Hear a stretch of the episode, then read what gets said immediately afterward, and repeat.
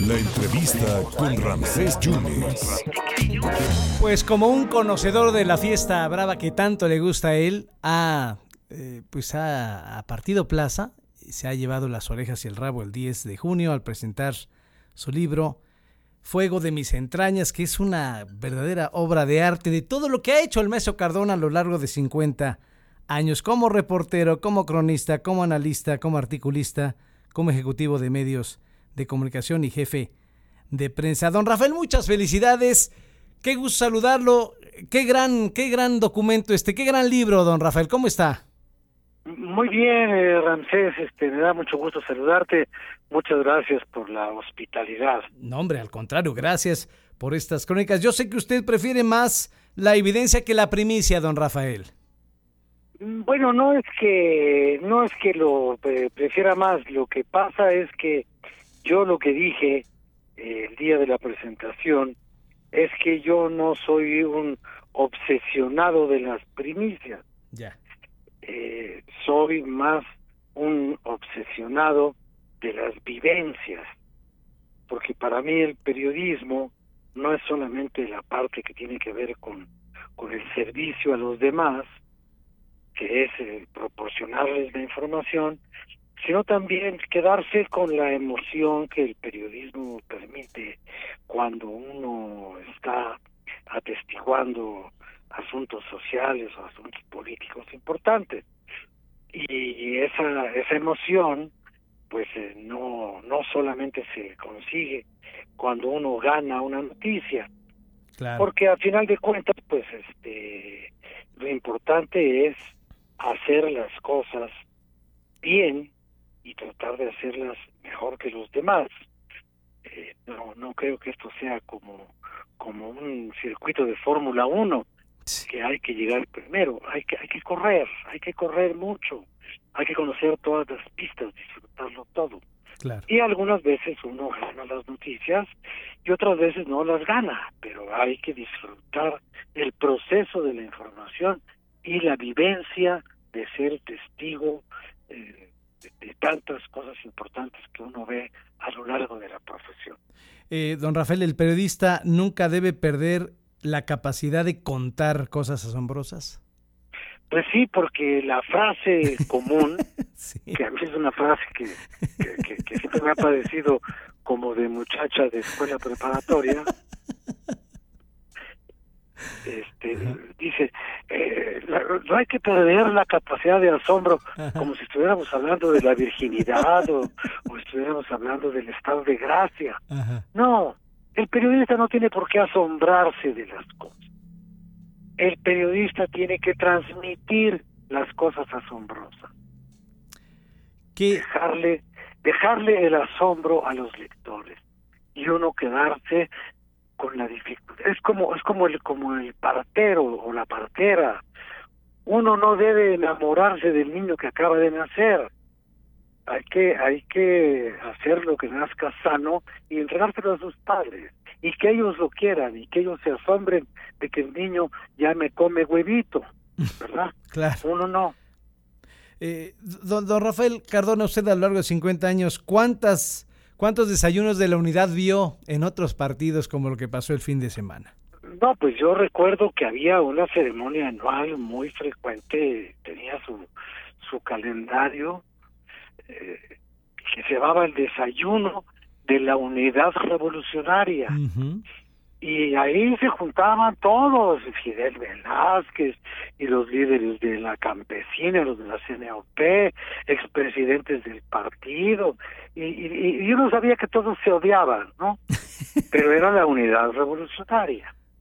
Y lo único que mantenía la unidad del movimiento revolucionario, eh, conocido como PRI, que ya no tenía nada de revolucionario, bueno, pues era la figura presidencial y la disciplina en torno del presidente, exactamente igual que ahora lo hace Morena.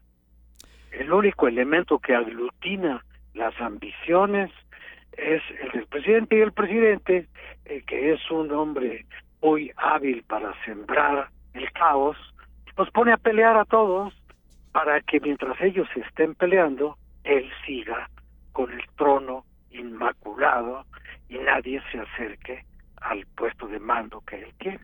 Por eso lo hace. No, no, no, no, lo hace por generosidad. Ya. Lo hace por control. Por control solamente. Don Rafael, ¿a dónde va a ver usted a Ricardo Monreal próximamente? No sé, pero yo creo que los días de Monreal se aproximan a su fin.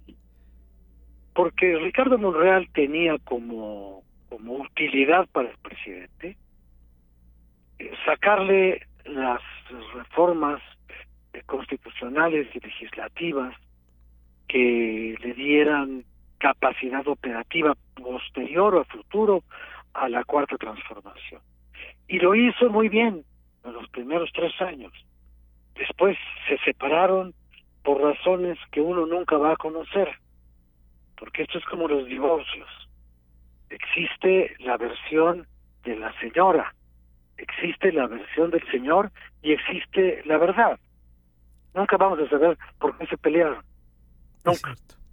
Porque ninguno de los dos lo va a decir con sinceridad, porque tendría que echarle lodo al otro, o tendría que revelar secretos del otro.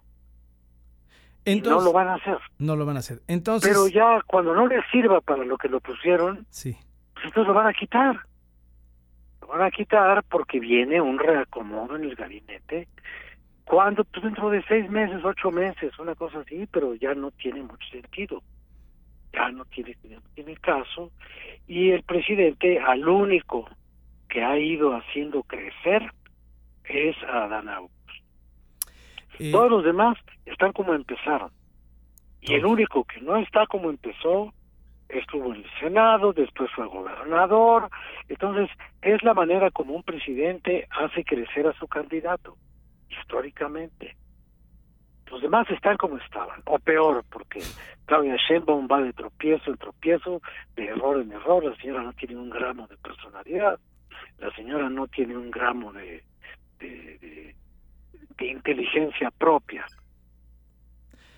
Ella es el espejo y el eco del presidente. Nunca he visto una idea propia de la señora Sheinbaum, más que ocurrencias bobas, que si los pilares, y que si cosas de estas de la administración, y, cerrar una calle, pintar una barda, cosas que no tienen ninguna importancia. Y Marcelo Ebrard, pues ha sido un tipo bocabajeado, ninguneado, al cual no le han hecho mucho caso en muchas cosas, y ahora lo mandaron ahí a defender la postura del presidente a la cumbre de las anémicas, y entonces él fue allá a hablar de la inclusión, y llegó a la reunión de Morena hablando de la inclusión. Pues Que haya piso parejo, pues esa es una forma de incluirlos a todos pues bajo la misma regla, ¿no? Así Entonces vino aquí a quejarse de lo que Biden le hizo a los cubanos en la reunión de Los Ángeles. Entonces, pues no tienen demasiada demasiado con qué defenderse, ¿no? Maestro Cardona, gracias por tanto, gracias por este libro. Ya lo podemos eh, adquirir. Está editado por Guernica, ¿verdad? Está editado por Guernica y según me dijo la editora está en Amazon y me dice que en algunas librerías ya de aquí, de la Ciudad de México, ya lo están distribuyendo y vamos a ver. Pues vamos a ver, claro que vamos a ver y se va a leer. Don Rafael, gracias por su generosidad, gracias por tanto y estamos en contacto. Muchas gracias, Ramsés. Hasta luego. Muchas gracias al gran maestro del periodismo, Rafael Cardona. Eh, agarró la frase de Fuego de mis entrañas. Eh, es una frase de una novela de Lolita, de Vladimir Nabokov. Y pues no, no es un testimonio biográfico ni geográfico, el cual eh, se queda con lo que ha vivido a lo largo de más de 50 años el maestro Rafael Cardona, que también tiene tan exitoso eh, columna del cristalazo, 50 años con el fuego de mis entrañas, el maestro Rafael Cardona.